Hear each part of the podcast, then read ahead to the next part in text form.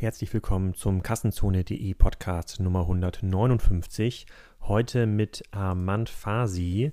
Das ist der Direktor des E-Commerce Competence Center bei Avato und Armand interviewt mich für seinen Podcast, der heißt Commerce Corner, den könnt ihr auch abonnieren. Aber damit das für euch nicht so schwierig ist zu hören, habe ich das hier auch mal hochgeladen in meinen Podcast.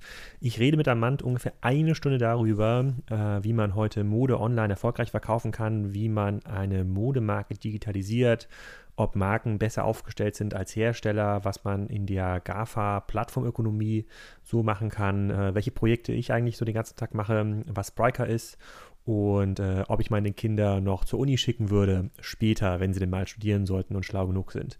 Ähm, vielleicht ist das ganz spannend für euch. Auf jeden Fall hört ihr mal eine ganze Menge über mich und von mir und nicht so sehr ähm, den Interview-Gast ähm, reden, eine Spezialausgabe sozusagen.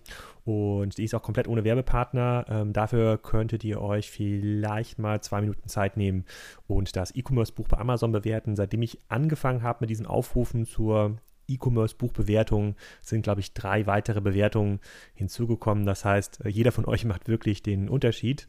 Ähm, und äh, während ihr das macht, könnt ihr schon mal anfangen, den Podcast reinzuhören. Viel Spaß dabei. Herzlich willkommen. Hallo Alex zur jetzt sechsten Ausgabe von Commerce Corner. Hm, ich freue mich sehr, dass wir heute mit dir hier sprechen können. Alex und ich haben uns ja auch noch mal etwas besser kennengelernt vor ein paar Wochen beim Avato-Event in Berlin. Da warst du als Panel-Gast mit dabei und da hat sich ja dann die Idee ergeben, doch nochmal so einen kleinen Deep Dive zu den Themen zu machen.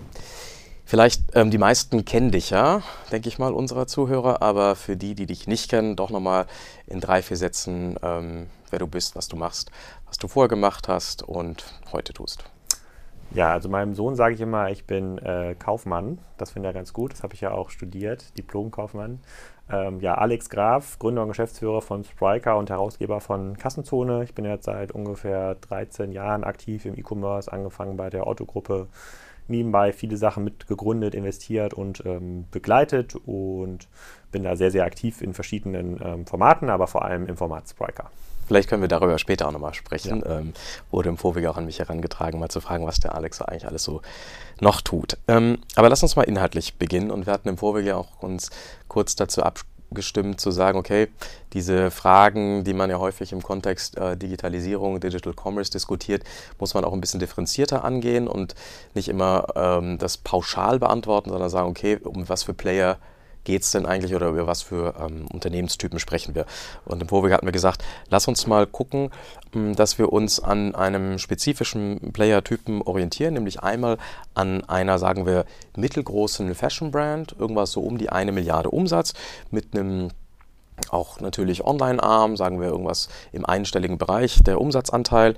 Ähm, das wäre die eine äh, Dimension und die andere dass wir auch nochmal das Ganze aus einer Sicht des Händlers ebenfalls mittelgroß betrachten. Ja. Und äh, die Frage, die sich ja viele immer wieder stellen und jetzt nicht nur seit der Digitalisierung, wie wachse ich weiter, ähm, das fällt insbesondere jetzt im Rahmen der neuen Situation, GAFA und dergleichen ja besonders schwer. Und da gibt es ja verschiedenste Strategien. Und mal so als Überschrift, was sollte man jetzt eigentlich tun? Was ist eigentlich jetzt die Alternative? Wo kommt Wachstum heute her? Und was sollte man im Jahr 2017 als Unternehmen für Maßnahmen ergreifen, um dann in Zukunft noch wettbewerbsfähig zu bleiben, zu, zu wachsen? Mal radikal formuliert, da kann man ja in verschiedene Richtungen denken. Angefangen von irgendwie weitermachen wie bisher, ein bisschen optimieren, also den Online-Shop betreiben, vielleicht Omnichannel, auch da hast du eine ähm, pointierte Position, Marktplätze und so weiter. Dann hat man natürlich die ganzen Stores, die Franchiser, die man managen muss. Das mal so als ein Bucket. Dann einige sagen, okay, jetzt bauen wir mal so einen Digital Hub weit weg von der Zentrale, irgendwo in coolen Berlin mit Hipstern und ein paar Digitalen. Hm, andere wiederum sagen, naja, alles verloren, noch verkaufen, solange es was wert ist und ganz neue Dinge machen, irgendwo Richtung Portfolio Company. Wie ist so deine Sicht darauf? Also wenn du jetzt mal aus Sicht einer, ja, sagen wir, bleiben wir bei einer Fashion Brand, äh, mittelgroß, so um die eine Milliarde Umsatz, was würdest du machen? Ja, da gibt es auch eine ganze Menge, also nicht nur auch so quasi fashion-nahe Bereiche. So, ich würde würd das ein bisschen weiter in den Kreis von einer wahrscheinlich halben Milliarde bis zwei Milliarden. Ähm, diese Fashion-Brands, wenn man sich überlegt, wie sie gewachsen sind, sind ja sehr, sehr, ähm, sehr, sehr klassisch gewachsen, indem sie entweder das Wholesale-Geschäft massiv gepusht haben in den letzten zwei, drei Jahren Viele haben so Ende der 80er auch massiv angefangen mit so einer ähm, Flagships-Store-Strategie, äh, wo sie immer weitere Stores aufgebaut haben und dort äh, in den sehr, sehr guten Markt reingelaufen sind, was die Mietkonstellation ähm, anging. Ähm, und sie haben natürlich äh, versucht, den Online-Kanal so ein bisschen aufzubauen. Und der ist bei den meisten Marken, muss man ganz klar sagen, noch sehr, sehr unterrepräsentiert, äh, gemessen an dem, was der Markt eigentlich hergibt. Diesem einstelligen Prozentbereich, das ist eigentlich viel zu wenig heute. Und jetzt ähm, habe ich ja die Position, ähm, in der ich sage, ich glaube nicht, dass in Zukunft horizontale Handelsmodelle am Markt überleben können. Horizontale Handelsmodelle sind Modelle, die ganz klar Ware von Herstellern einkaufen und an ihren Endkunden weiterverkaufen. Ja, das ist, dazu gehören Unternehmen wie ein Karstadt, aber auch ein Pikun Kloppenburg und viele andere. Das, da mache ich auch gar keine Abgrenzung im Bereich des Sortiments, immer nur eine Wandfrage. Also auch Food wird, glaube ich, nicht mehr lange horizontal existieren können und ist nicht mehr lange, können zehn Jahre sein, können aber auch 20 Jahre sein. In klassischen Modellen, im Consumer-Gutbereich, da sehen wir heute schon, dass die meisten halt an eine Grenze kommen, weil die Marktplätze, die heute schon sehr dominant sind, es schaffen mit 2, 3, 4 Prozent Aufschlag auf den äh, sozusagen Einkaufspreis, die Ware kostendeckend wieder weiter zu verkaufen an den Kunden. Und viele andere horizontale Handelsmodelle haben heute eine, eine, eine P&L, bei der sie eigentlich 30, 40 Prozent Aufschlag brauchen auf den Einkaufspreis, um ihre, um ihre eigenen Kosten zu refinanzieren. So, und dann kommen natürlich jetzt diese mittelgroßen. Also rein aus der Kostenperspektive werden Sie, oder Preisstandperspektive, äh, in, in der Kundensicht keine Relevanz mehr haben können, ja, weil sie also, einfach zu teuer sind. Genau, also dadurch, dass der Markt ja durch das Internet global und transparent ist, so ja. mobil ist ja quasi noch eine weitere Ausbaustufe, die ist ein bisschen beschleunigt, äh, kann man natürlich jetzt, kannst jetzt keinen Pulli mehr für 150 Euro verkaufen, wenn es den irgendwie anderswo für 100 Euro gibt, ne? nur weil du die Ware vielleicht vor Ort irgendwie lagerst. Aber diese Kosten erklären sich ja durch das ähm, bestehende Geschäftsmodell, in dem, die, ähm, in dem halt die Miete bezahlt werden muss, das Personal bezahlt werden muss, in der man äh, in der man ähm, relativ, ähm, relativ stark quasi diese sehr, sehr statischen Assets finanziert. Und ähm, wenn es diese Modelle nicht mehr gibt, und das ist ja meine Sicht, die muss man ja nicht teilen. Ne? Das muss man sich überlegen, teilt man diese Sicht oder sagt man, nee, der Kunde kommt irgendwie zurück, die Einkaufsstraße kann wieder an Relevanz gewinnen. Das sehe ich halt gar nicht. Ich glaube halt in Zukunft kann, kann stationäre Fläche nicht mehr durch horizontale Handelsmodelle finanziert werden. Das ist, und das bedeutet eigentlich, dass 80 Prozent der stationären Fläche, die wir heute haben, nicht mehr notwendig ist in Zukunft. So. Und ähm, das ist für Siehst jede du da keine Substitution? Weil wenn wir jetzt mal von der Markensicht drauf schauen, Brands. Ja, ich sehe eine Substitution, aber die erklärt nur 10 bis 20 Prozent der bestehenden Fläche, die man noch braucht. Und den Rest braucht man eben nicht mehr. So, und wenn man das akzeptiert, und das zumindest sehe ich so diesen Markt, dann muss man ganz klar sagen, dass die historische Wachstumsstrategie über Wholesale und über die Öffnung von Flagship Stores, also diese beiden, äh, diese beiden Vektoren, die funktionieren nach vorne raus nicht mehr. So, und das sehen ja auch ganz, ganz viele äh, Marken heute schon, dass sie da nicht mehr weiterkommen und da einen erheblichen Verdrängungswettbewerb reinlaufen. Einige Marken sind ganz glücklich, dass sie jetzt gerade in Asien in ein Geschäft reinlaufen, wo es halt noch so eine Art Nachholbedarf gibt, was das äh, Wachstum im Grunde genommen ähm, substituiert und äh, irgendwie das Schrumpfen im Kernmarkt Europa oder Amerika ähm, auffällt.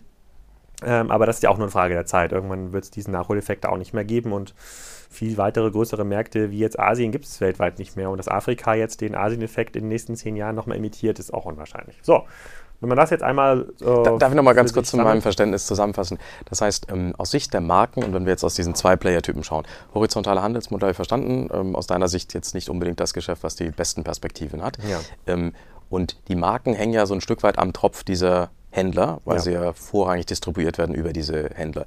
Wenn sie dann aber selber mit, mit eigenen Stores, mit eigenen Vertriebskanälen an den Kunden herankommen, ähm, ist das eine äh, Aussicht, die, die belastbar erscheint? Genau, also bleiben wir jetzt mal ganz kurz bei dieser Sicht. Also diese klassischen, ich kann mich nicht mehr auf Wholesale verlassen, auf andere Händler, ich muss jetzt selber an den Kunden ran. Und selber an den Kunden ran kann ich jetzt über verschiedene Kanäle, entweder über Marktplätze natürlich, über einen eigenen Online-Store. Und Online-Store würde ich jetzt gar nicht damit begrenzen, dass ein Webshop ist, sondern es können ganz viele äh, Sachen sein. Es können auch weitere Erlösmodelle ähm, sein, wie Servicemodelle, so Nähservice, ich repariere deine, deine kaputte, dein kaputte Sommerkleid oder sowas. Das kann alles äh, da drin sein.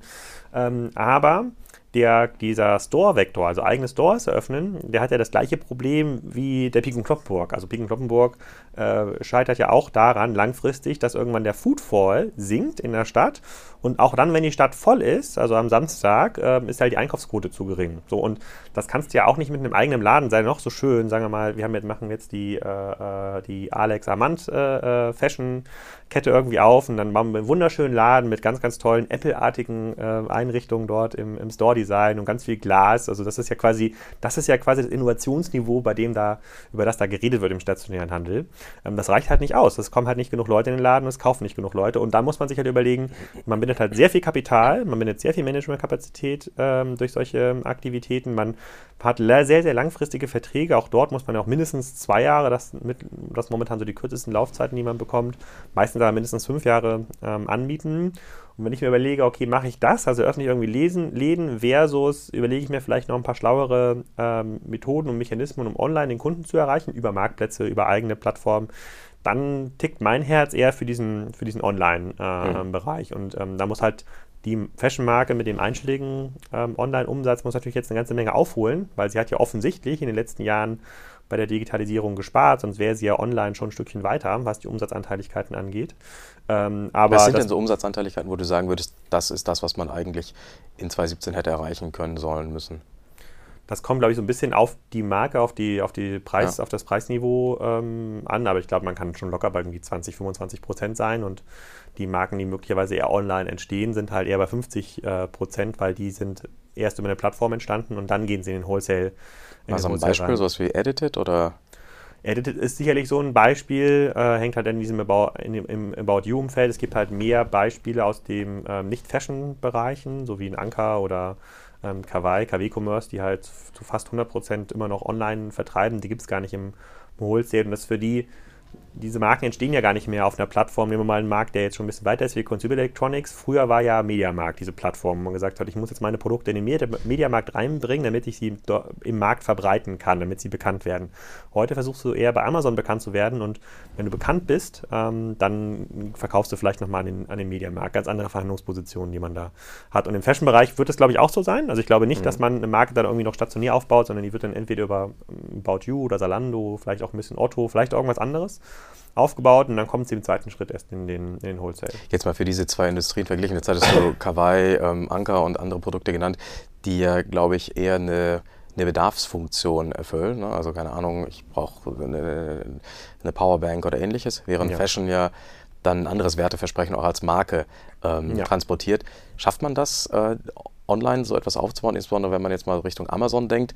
Also für mich, das ist jetzt wirklich persönliche Sicht, Armand sind das teilweise so Art wie Private Label, Handelsmarken von Amazon gefühlt. Ja. Ähm, und vermitteln jetzt nicht so dieses dieses Lebensgefühl, was teilweise so auch Modemarken überhaupt brauchen, um nee. einen Preispunkt zu rechtfertigen? Schafft man nicht. Also aus meiner Sicht nicht. Also am Ende des Tages ist das ja nur quasi eine Verkaufsfläche. Man muss sich überlegen, wie kriegt man den Kunden dahin. Ne? Äh, der, der, der stationäre Händler hat irgendwie diesen Foodfall, der irgendwie hinkommt, weil die Leute da zum Parkhaus müssen oder irgendwie das am Bahnhof ist. Foodfall ähm, meinst du mit äh, Besucher? Traffic, ja? Traffic, genau, Traffic, der an dem Laden vorbeikommt. Der ist schon irgendwie da und ich als Marke auf einer Plattform muss ich halt dafür sorgen, dass ich als Marke bekannt werde. Entweder weil ich richtig geile Produkte mache und die Leute diese Produkte äh, einfach kaufen wollen. Ähm, also jeder Kunde ist ein Influencer. Da gibt es ja so ein paar Marken, die es irgendwie können. Aktuell ist das in Deutschland sicherlich Nakatano, die mit Abstand am weitesten sind in dem Bereich. Jeder will das irgendwie kaufen. Es gibt da keine Pennerartikel. Alles ist erfolgreich. Ähm, und, ähm, aber grundsätzlich muss ich mir, wenn ich eine ich sag mal, eine Marke im Mittelpreissegment bin, ähm, T-Shirts für 12 Euro verkaufe, müssen das, sind es vielleicht heute noch Influencer-Strategien, die man irgendwie braucht. Morgen muss ich mir vielleicht irgendwie Datenpools äh, aufbauen, äh, die ich ganz, ganz anders bespielen kann, wo ich dann auch über Retargeting-Fähigkeiten mir Gedanken machen muss über Facebook, wo ich mir auch über Retargeting-Fähigkeiten im Google-Netzwerk Gedanken machen muss, wo man auch diese ganzen anderen Kanäle bedienen muss. Also so richtig klassische Online-Fähigkeiten, die man da braucht, wie ein Salando eigentlich auch. Und ich als Marke habe dann aber nicht mehr den Job, das auf meine eigene Seite zu ziehen, sondern diesen einfach nur mich als Marke bekannt zu machen, damit ich dann bei einem Salando stärker gesucht werde, zum Beispiel, ne, um dort nach oben zu, nach oben zu rutschen. Denn je öfter ich dort gesucht werde, desto höher ist ja dort auch mein Ranking-Potenzial ähm, auf dieser Plattform. Und das ist so, dieser Job, den da die Marke hat, der verändert sich halt so ein bisschen. Es reicht halt nicht mehr aus, eine, eine schöne Kollektion zu entwickeln und ähm, je nachdem, wie oft die äh, wie oft dann diese Kollektionen getauscht werden, kommen dann immer die Einkäufer der, der klassischen stationären Läden dahin und gucken sich dann diese Kollektion an, zweimal im Jahr, zehnmal im Jahr. Äh, und dann ist das irgendwie durch, sondern es wird, halt, es wird halt ein Geschäft aus meiner Sicht, was halt sehr, sehr klassisch ähm, diese Fähigkeiten auch braucht, die heute Online-Händler ähm, haben. Also mal vielleicht ähm, zusammengefasst und vielleicht wird dir das nicht passieren, weil du keinen Bock drauf hättest, aber angenommen, du wirst jetzt CEO von halt so einer Marke. Mhm was würdest du denn dann machen? Und keine Ahnung, es gibt schon einen Online-Shop, es gibt schon irgendwie eine Marketingabteilung, die mit Influencern arbeitet. Es gibt natürlich stationäre ähm, Läden, es gibt auch Wholesale-Partner. dieses typische Setup? Würdest du dann sagen, okay, jetzt optimiere ich mal so peu à peu oder würdest du da radikal einmal mit der Axt durch und sagen, alles neu denken? Eben nochmal zurück auf die drei, vier ähm, Stoßrichtungen, wie man sowas angehen könnte.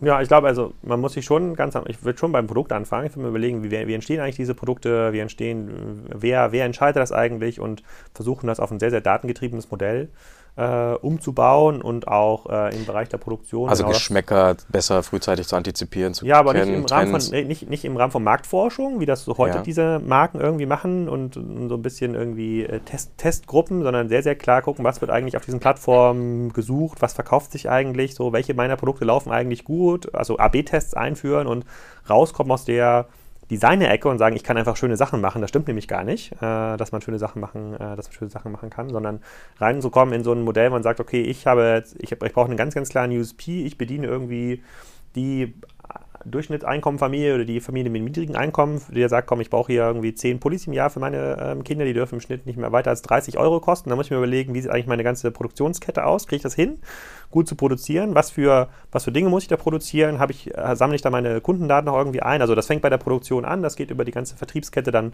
ähm, äh, ähm, dann weiter, um, in der dann Kundendaten gesammelt werden und ohne jetzt da einer klassischen Marke zu nahe zu treten, was diese Fähigkeiten angeht, sind die meisten halt noch sehr, sehr, sehr, sehr schlecht aufgestellt. Also muss man da wirklich jeden Bereich ähm, komplett umdrehen. Und die Schwierigkeit ist, glaube ich, nicht diese Dinge ähm, zu identifizieren, die man machen muss, sondern die Schwierigkeit ist, das dann auch umzusetzen und durchzuführen, weil ähm, ja, man schon viele Leute, die heute in den klassischen Funktionen dort arbeiten, in diesem zukünftigen Setup so nicht mehr braucht ne? und das einfach ganz, ganz anders handelt. Und, also ganz spannend, ähm, das heißt, du sagst gar nicht mal so sehr in erster Linie die Frage der Distribution, sondern wirklich mal beim Produkt anzufangen und ja. die richtigen Kollektionen oder die richtigen Produkte und ähm, Styles dazu zu erkennen, datengetrieben nicht über Marktforschung, sondern mehr eben aus dem, was tatsächlich faktisch abverkauft wird, aus den Plattformen, was man erkennen kann. Ähm, ja.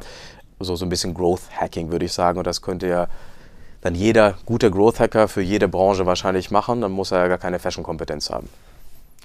Erstmal, ja, grundsätzlich ist das so. Okay. Und ähm, da würde ich sogar, ich würde sogar tauschen. Ich würde sogar sagen, komm hier, du kriegst, äh, ich, um, um an diese Daten, Rohdaten ranzukommen, würde ich auch einen, einen einen Deal eingeben mit einem Zalando oder Amazon, die Ware zu einem extrem vorteilhaften Preis bekommen, einfach nur um schneller zu erkennen, welche Ware wird eigentlich auf welcher Plattform wie genutzt und wie funktioniert es auch global. Das wird, jeder Markt wird einen anderen Geschmack haben, also jeder Regionalmarkt. Also es wird sich in Frankreich anders verkaufen als in Deutschland und anders als in Dänemark und das zum richtigen Zeitpunkt zu erkennen, die richtige Ware äh, sozusagen in, in, den richtigen ähm, Auflagen am richtigen Ort äh, zu haben und dann den Kunden zu binden, äh, ich glaube, da ist ein unfassbares Potenzial, was äh, für, für die meisten äh, Marken. Das Problem ist halt eher, das dann umzusetzen in den Unternehmen. Ja, also genau, das scheitert wahrscheinlich vor allem dann an der Supply Chain und der Beschaffung. Wie schafft man es rechtzeitig so flott, wie so ein Zara Inditex das schafft, ähm, dann auch zu reagieren, zu agieren. Ich glaube, das, ich, ich, glaube man kriegt das hin. Ähm, man muss halt sehr, sehr stark out of the box denken und man darf sich äh, auf keine Aussage verlassen von Markenmanagern, die dort lange im Unternehmen äh, sind. Weil das ist vielleicht eine ganz gute Überleitung. Auch das Thema Organisation beschäftigt uns ja auch von Seiten Avato mit unseren Kunden. Wie stellen sie sich auf? Ihr wahrscheinlich macht das ja auch ähm, ständig mit euren Kunden, auch in Beratungsprojekten. Wie sollte denn so eine Organisation deiner Meinung nach, also wir bleiben bei dem Beispiel, du kommst da rein und sagst, okay, jetzt ähm, transformieren wir mal so ein bisschen die Produktgenerierung weg von Design hin eher zu äh, Data Mining, Growth Hacking, wie auch immer.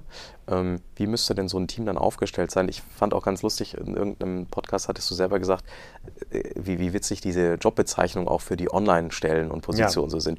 Kannst du das nochmal ein bisschen erläutern, was du da eigentlich genau meintest und dann die Brücke zu schlagen?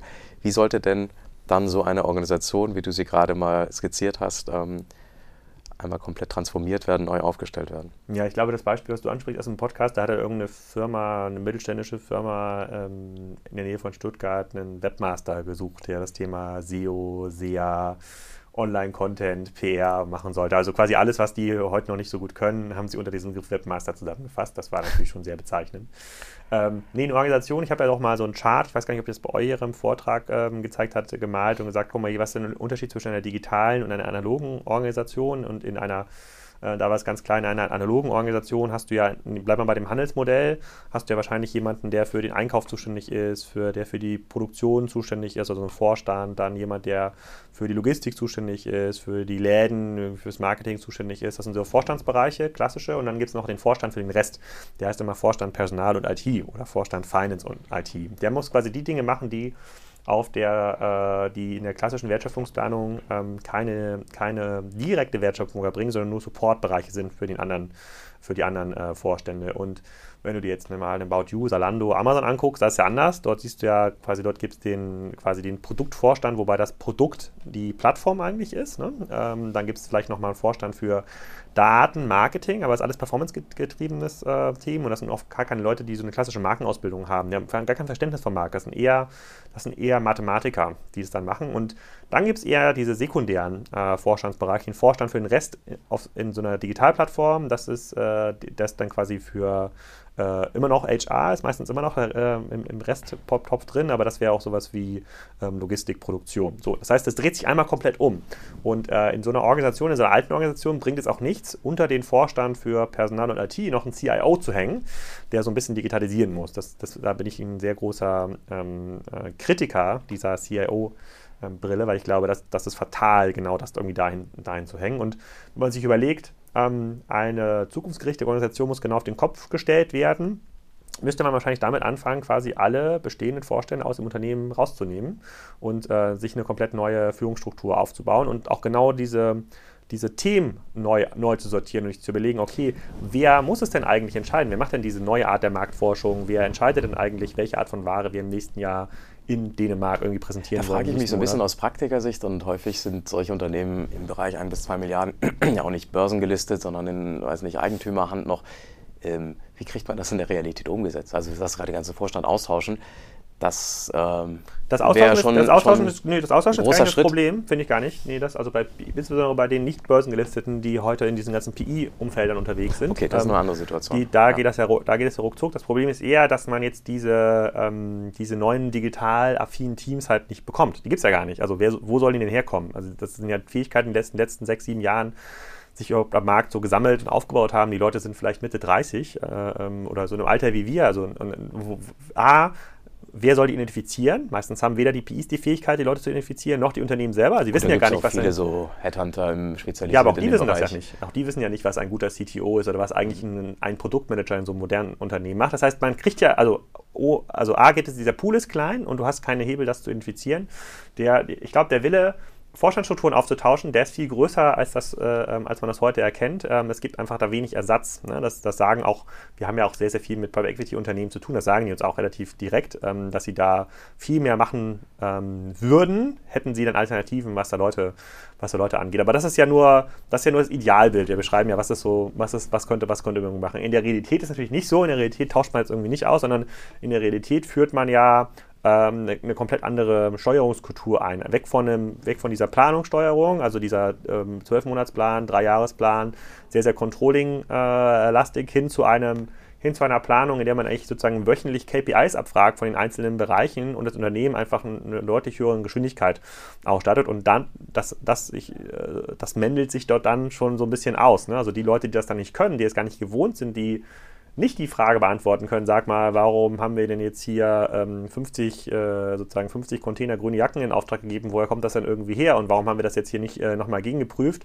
Wenn man so zwei, dreimal hart da an, äh, ähm, äh, mit so einer Frage konfrontiert wird und noch nicht antworten kann, dann ähm, verändern sich die äh, Organisationen schon von ganz alleine. Man muss halt schon mhm. sehr stark von oben das ähm, verändern.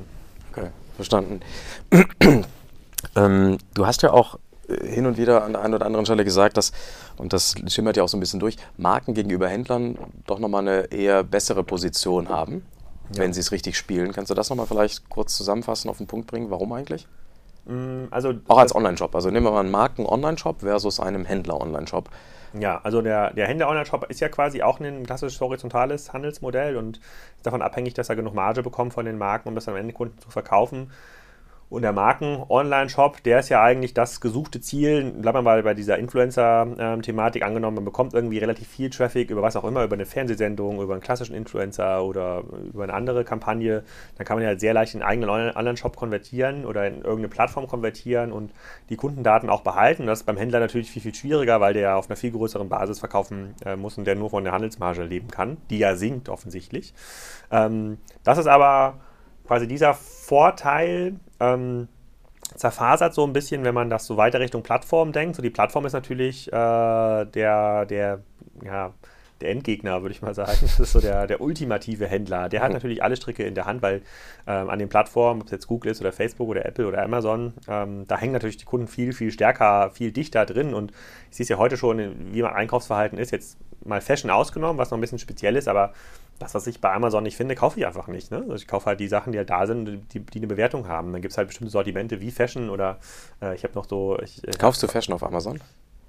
Ja, soweit man das Fashion nennen kann. Aber äh, wenn es dort Schuhe gibt, die ich haben will, die man dort kaufen kann, will Kleidung, ich. Kleidung, die warm ja. ja ähm, die, ähm, aber ich habe zum Beispiel noch so ein Modellauto und da kriegt man zum Beispiel jetzt keine Teile bei Amazon. Das muss man sich bei spezialisierten Modellbauhändlern irgendwie äh, bestellen. Aber es ist nur eine Frage der Zeit. Also das, das sieht man eher, dass Amazon und auch eBay halt ein riesiges Katalogproblem haben. Die kriegen ihre Daten nicht mehr richtig ähm, strukturiert und dargestellt. Ich glaube schon, dass auch, keine Ahnung, jetzt Modellbau äh, Produzenten Hobiko oder sowas, Arma, dass die das auch direkt auf Amazon verkaufen würden, alles, aber die kriegen die Daten da gar nicht so reingestellt, dass es für den Kunden findbar ist. Das sind halt schon noch Nischen, wo dann auch kleine online Kannst du das nochmal ein bisschen ausführen, jetzt vielleicht auch für diejenigen, die sich damit nicht so gut auskennen? Also ich glaube, man muss, halt, man muss halt quasi außerhalb der klassischen Amazon-Kategorien mal einfach mal Produkte suchen, ob das jetzt ein Sommerkleid ist oder ein Brillengestell, da sieht man ja, dass das alles in so ein Standardraster heute noch reinfällt, dass es da keine, keine Subfacettierung gibt, also ähm, das was Jan Kontorian zum Beispiel gut macht im B2B-Bereich, dass man dann jeden Hammerstiel, jedes Sägeblatt, also es gibt dann jede Kategorie hat nochmal 20 eigene Subfacetten.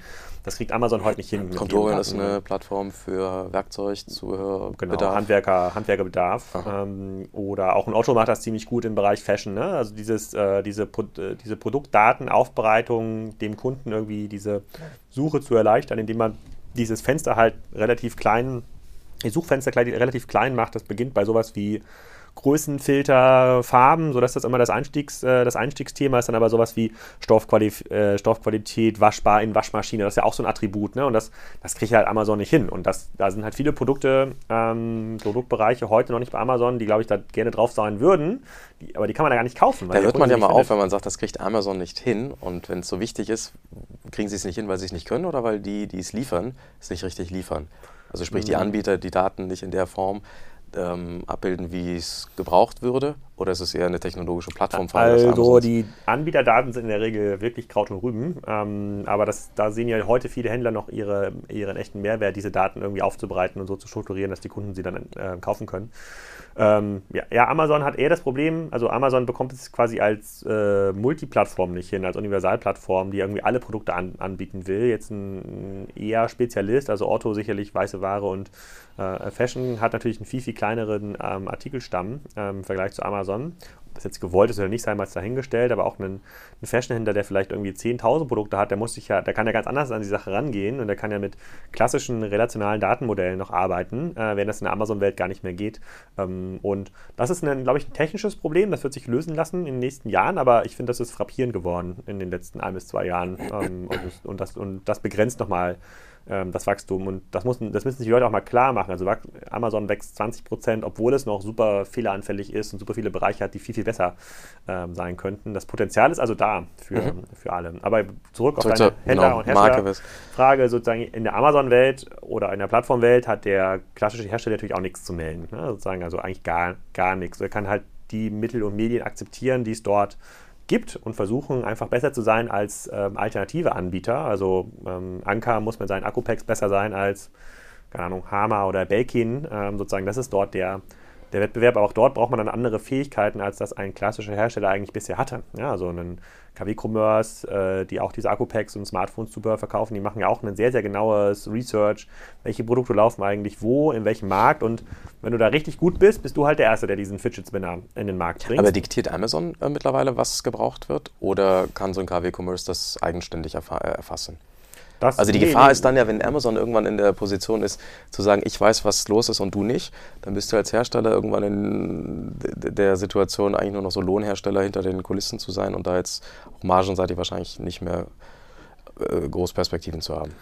Äh, nee, Amazon diktiert das nicht. Das, da sehen jetzt ein KW-Commerce und auch andere Plattformen bei sich jetzt den äh, großen Hebel, dass sie sich Tools aufgebaut haben, mit denen sie halt diese großen Plattformen besonders gut crawlen, analysieren können. Ne? Das sind halt in zwei, drei Jahren wird es diese Tools möglicherweise auch von Amazon geben, dann müssen die sich auch wieder weiterentwickelt haben. Aber heute sagen die, wir können genau rausfinden, äh, welche Produktkategorie bei Amazon in Frankreich äh, in der Subkategorie, keine Ahnung, Smartphone-Zubehör am besten läuft und was da eigentlich die Trending Products sind, Daten, die man sonst gar nicht bekommt, die du nur bekommst, wenn du solche Tools hast. Und ähm, das, das, erzeugt natürlich da den Wettbewerbsvorteil. Das halt, muss man sich überlegen. Also, das ist quasi die neue Art, sich Wettbewerbsvorteil zu erzeugen, versus der alte Hersteller, Belkin, ja, der, ähm, keine Ahnung, alle, alle drei Monate neue Produkte irgendwie auf den Markt bringt oder alle, ähm, alle zwei Jahre, der dann an der Verpackung arbeitet und an der, am Training der, ähm, der Mitarbeiter auf, im, im Wholesale-Bereich. Und das ist ja eine ganz andere Qualifikation, die man dafür braucht, auf dieser Plattform erfolgreich zu sein. Ähm, deswegen mache ich, mache, würde ich da jetzt Herstellern nicht unnötig Hoffnung machen, zu sagen, ihr seid jetzt Hersteller, Glück gehabt, die anderen Händler müssen, jetzt, müssen sich jetzt äh, sputen. Ich glaube, Hersteller müssen sich genauso sputen. Okay, ähm, aber würdest du dann als Hersteller auf jeden Fall, verstehe ich aus deinen Ausführungen, mit so einer Plattform zusammenarbeiten? Weil da sind ja viele Hersteller auch äh, vorsichtig und sagen, hm, mit wem lege ich mich da ins Bett und äh, wie abhängig werde ich von Amazon. Ich glaube, du selbst in einigen deiner Podcasts, da geht es ja auch um solche Themen, dass du dann irgendwann gefangen bist in dieser Amazon-Welt und ähm, da auch nicht mehr wegkommst, wenn irgendwann 20, 30 Prozent deiner Umsätze über Amazon laufen und Amazon das ja selber mitbekommt. Ja, dann also steigen die Preise, die Fees und dergleichen, so und dann die Kunden sind halt da, so, und davor kann ich mich nicht verschließen. Ja. Und äh, wenn, wenn ich nicht dort bin, wo die Kunden sind, das sagen ja auch die meisten Hersteller, dann habe ich irgendwie ein Problem. Das heißt, man muss schon mit denen zusammenarbeiten. Ähm, es gibt da halt die Art und Weise, wie man zusammenarbeitet im Vendor-Modell, im Seller-Modell, sozusagen über verschiedene Marktplätze. Also man kann ja auch Amazon ziemlich gut arbitrieren, weil sozusagen die Verhandlungsmodelle ja auch nicht so richtig im Griff haben. Mal ganz kurz Vendor- und Seller-Modell für die, die es nicht wissen. Als Seller muss ich quasi keinen direkten Vertrag mit Amazon eingehen, sondern verkaufe über die Plattform, habe die Marketplace-Fees, also 15% plus Mehrwertsteuer ähm, oder in anderen Bereichen vielleicht noch ein bisschen weniger. Im Vendor-Modell verkaufe ich meine Ware an Amazon und Amazon tritt dann als Ver äh, Wiederverkäufer ähm, auf und hat dann auch die Preishoheit. Ne? So, Wenn Amazon meine Ware überhaupt kaufen will, ne? das ist ja ja, also das machen sie, machen sie schon. Äh, jetzt, wir reden ja quasi über den, den großen mittelständlichen ähm, Hersteller. So in dem Bereich kauft Amazon, glaube ich, schon ganz gerne noch die Ware. Jetzt klar, wenn man jetzt maximal eine halbe Million Euro Umsatz macht im Jahr, hat man schon ein Problem, irgendwie mit denen überhaupt zu reden. Aber da gibt es halt ganz, ganz viele verschiedene Ausgestaltungsmöglichkeiten. Da habe ich auch ähm, gestern erst einen Podcast hochgeladen äh, bei Kassenzone genau zu dem Thema. Ähm, und ähm, auch das ist dann wieder das ist dann wieder auch so ein Bereich, wo man halt sehr, sehr viel hebeln kann. Da kann man halt mit ähm, wenig Aufwand deutlich besser sein als sein Wettbewerb. Ne? Und äh, dann, dann kann Fissler mit einer besseren Preisstrategie WMF mega outperformen, ja, obwohl die halt eine viel höhere Flächenpräsenz haben. Ähm, das sind alles keine Strategien, bei denen man sagt, okay, aber irgendwann bin ich ja dann doch bei Amazon gefangen. Ja, ist so, aber ähm, ähm es gibt momentan lässt dieser Markt keine Strategie zu, wenn man sagt, komm, wir rollen jetzt über die nächsten zehn Jahre die weiteren Wholesale-Shops aus in folgenden Märkten und damit wachsen wir. Das, diese Art von Wachstumsstrategie gibt dieser digitale Markt nicht her. Verstanden. Mhm. Siehst du denn bei äh, den, den, großen Playern, Amazon, Facebook, Apple und äh, anderen, irgendwo noch eine Begrenzung für weiteres Wachstum und weitere Marktdominanz? Also was könnte die noch disrupten oder ähm, welche Restriktionen könnten da noch gelten? Also es gibt ja dieses interessante Beispiel von AOL und Yahoo, zwei großen technischen Plattformen, die ja weiter waren als Facebook und ähm, Amazon zu einem gewissen Zeitpunkt in unserer Geschichte. Und als die aufgehört haben zu innovieren, als die in so einen gemanagten Modus übergegangen sind, äh, also weg von einer Gründerkultur hin in eine Managementkultur, dann haben sie eigentlich aufgehört, am digitalen Markt relevant zu sein. Ne? Bei AOL, Yahoo konnte man das sehr gut beobachten. Und solange die Unternehmen äh, in dieser gründergesteuerten Kultur sind, und das ist ja bei Amazon auf jeden Fall der Fall, bei Facebook ist das der Fall, bei Google noch ein bisschen, bei Apple machen mir relativ große Sorgen.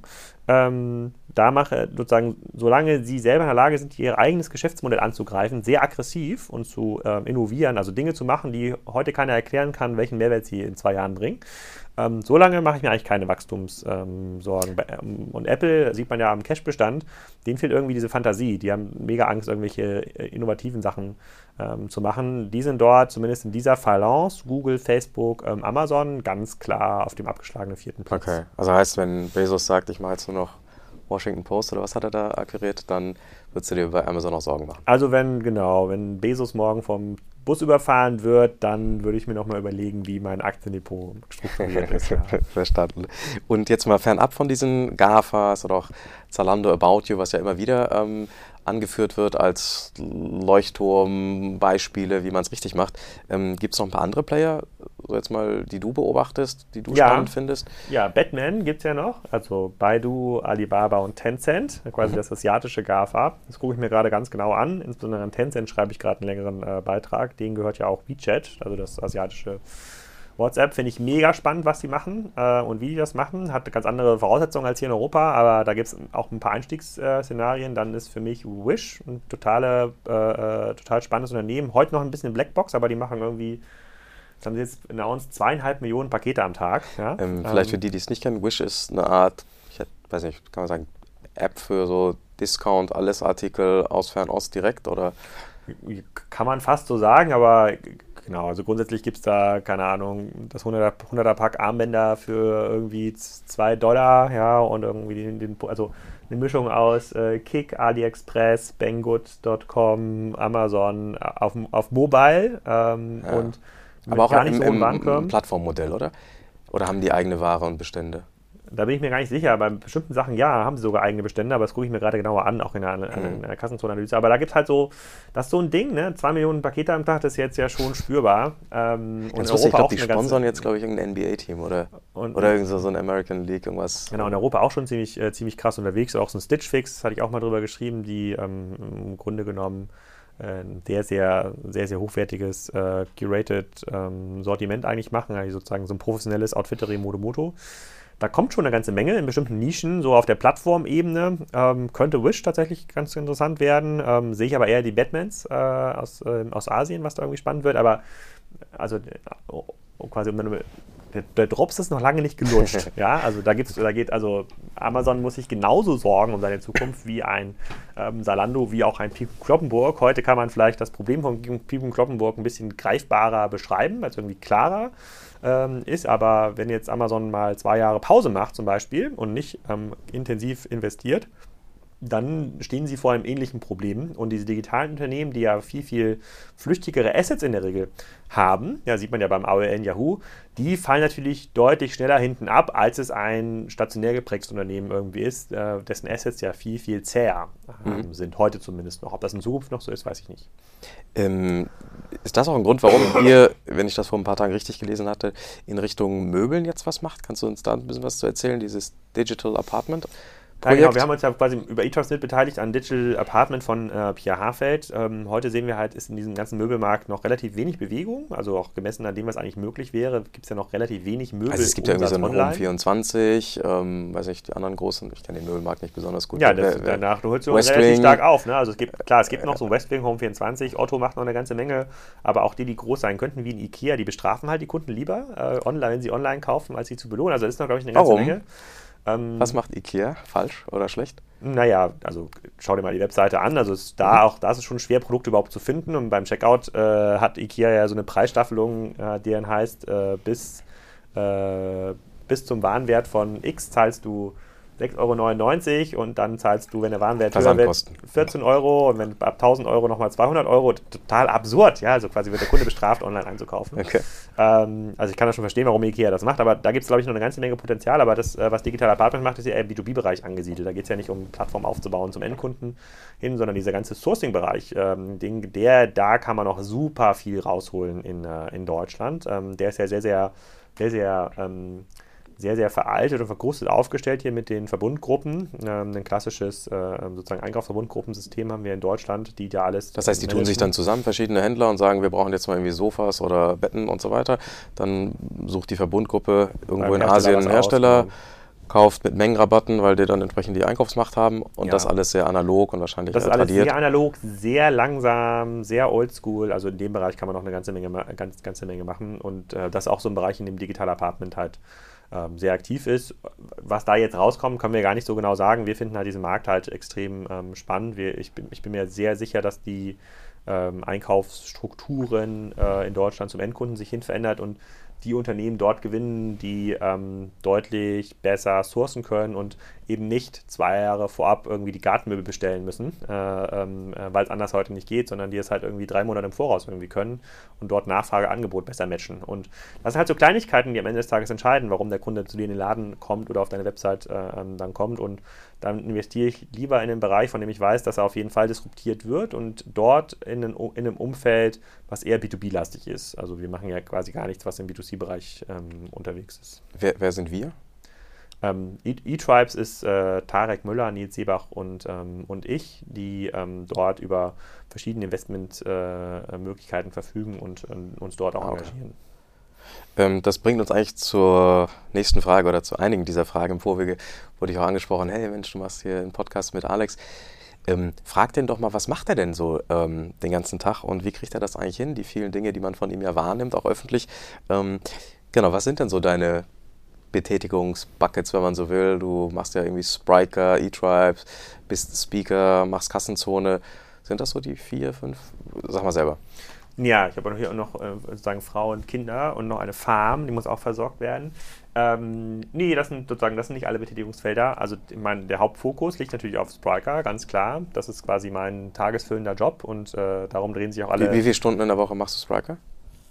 Das kann man nicht in Stunden aufsagen, aber ich würde sagen, ich habe wahrscheinlich pro Woche, also sozusagen pro Woche wahrscheinlich so irgendwie 70 bis 90 Stunden, die ich irgendwie arbeite oder irgendwie Output generiere in verschiedenen Formaten und ähm, davon gehen sicherlich so 95 Prozent Richtung Spriker. Aber, ähm, und, und da ist aber auch, wenn ich einen Kassenzone-Beitrag schreibe, das wirkt jetzt nach außen hin vielleicht wie ein eigenständiges Format oder wie irgendwas. Es gibt Kassenzone und Spriker, aber ähm, das ist ja für mich eine Lernplattform. Also ich schreibe ja nicht über Tencent oder über Amazon zum Spaß, sondern weil ich halt glaube, dass ähm, die Kunden, mit denen wir zu tun haben, genau das auch beschäftigt. Und wenn ich mich mit diesen Kunden unterhalte, dann muss ich darüber ähm, auch Bescheid wissen, was da eigentlich passiert und bin dort lieber halt Innovator und Vordenker, ähm, als dass ich jetzt irgendeine GfK-Analyse aus der Kiste zaubern muss, um zu sagen, mach doch jetzt mal Omnichannel, weil hier steht das doch in so einer Analyse. Also es hängt sehr, sehr nah aneinander zusammen und alle Dinge, die wir machen, haben eine, haben eine, äh, haben eine, ähm, eine gemeinsame Bindung im B2B.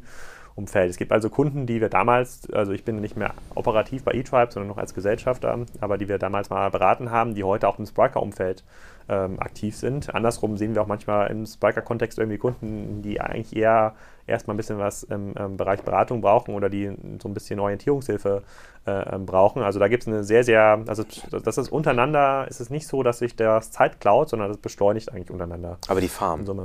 Die ist wahrscheinlich. Die Farmcloud, äh, die Farmcloud Zeit, ja. Mein Schwiegervater hat gestern irgendwie so ganz seltene Schafe äh, gekauft. Da muss jetzt am Wochenende der Zaun ausgewässert werden, aber das ist so mein Ausgleich, genau. Ja, verstehe. Ähm, Gibt es irgendwie so Ressourcen, Bücher, äh, Plattformen, wo du dich inspirierst oder wo du Inspiration herbekommen hast?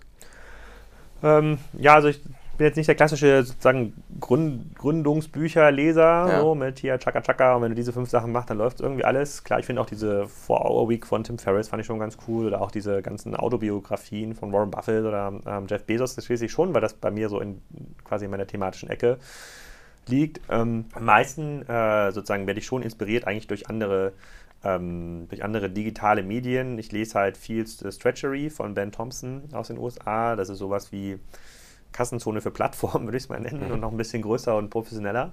Äh, der macht das ziemlich cool. Da, da, muss man ein Abo haben, ne, oder? Da braucht man ein Abo, weil es kostet nicht so viel, kostet 10 Euro im Monat. So, das, kann, das muss man sich schon leisten können. Und äh, die Brand 1 inspiriert mich auf jeden Fall ganz oft. Mhm. Ähm, sehr, sehr Aber du bist da nicht Gesellschafter oder so? Nein, nein, bin ich, bin ich nicht. Ich, ich, ich, bin, ich bin quasi komplett eigenmotivierter Influencer. Ähm, und ähm, dann äh, Wait But Why, das ist auch so ein Blogformat, mhm. ähm, kennt der ein oder andere äh, Geek, äh, mega spannend, äh, sozusagen, warum haben wir noch keine Außerirdischen äh, gefunden, äh, bis hin zu, was bedeutet eigentlich Artificial äh, Intelligence. Und dann gibt's halt aber sehr so unregelmäßig, ne? Das ist nicht so oft wie Kassenzone, habe ich.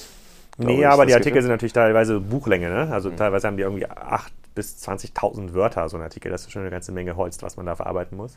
Und äh, dann gibt es halt immer wieder also für mich ist Twitter das wichtigste Nachrichtenmedium. Also da kriege ich immer spannende Links irgendwie äh, mit, so aus, aus den Leuten, denen ich irgendwie folge. Und dann, das kann irgendwie mal ein längerer Artikel im New Yorker sein, das kann mal ein langer Forenbeitrag sein aus, auf irgendeinem Wem folgst du denn da? Also wenn du jetzt sagen würdest, hier, den drei Leuten sollte man mal folgen, da kommt immer guter Content. Ja, dir muss man äh, natürlich folgen. Also ich folge natürlich äh, äh Jochen, äh, Jochen Krisch, der eine ganze Menge schreibt, über Exciting Commerce auch hinaus ähm, bei, äh, bei, bei Twitter und halt so vielen Leuten so aus meiner aus meiner Szene, die halt auch relativ viel retweeten dann von anderen Medien. Ähm, aber ich habe jetzt, ich, ich, entfolge eigentlich Leuten, die das professionell als Tool nutzen und jeden Tag 20, 30 äh, Sachen daraus, äh, daraus hauen. So ein paar Freunde, aber ich glaube, ich habe nur so 60, 70 Leuten, denen ich folge. Okay, also jetzt nicht irgendwie so die Koryphäen aus dem Silicon Valley, die du jetzt empfehlen könntest, sondern schon eher aus deinem Netzwerk hier. Nee, von denen kommt ja auch relativ wenig. Also, und wenn die mal was Längeres schreiben, wenn so ein Fred Wilson mal was Längeres schreibt, so, das kriegt man dann schon mit über Twitter oder über irgendein anderes Format, was dann wieder das Ganze nach oben spült. Aber das inspiriert mich, also da lese ich halt manchmal spannende Sachen und das natürlich jetzt äh, bei sozusagen im Striker-Kontext interessieren mich dann manchmal ein bisschen andere Sachen als jetzt, also auch sowas wie Führung, Finanzierung, als jetzt im klassischen E-Commerce, ähm, ähm E-Commerce-Alltag. Aber ähm, da kriege ich, also mehr Zeit hatte ich jetzt gar nicht, als das, ähm, als das zu lesen. Ja, ja, Stichwort Zeit, 70 bis 90 Stunden, das ist ja auch schon mal ein Brett, das, äh, was du gerade gesagt hast, deine wöchentliche Output-Zeit. Ähm, so rein physisch, so aus dem Valley hört man ja, dass die Leute irgendwelche coolen Morgenroutinen haben. Hier Tim Ferriss ist ja auch ein großer, ähm, äh, schreibt er ja immer groß zu. Hast du da irgendwas? Irgendwie, keine Ahnung.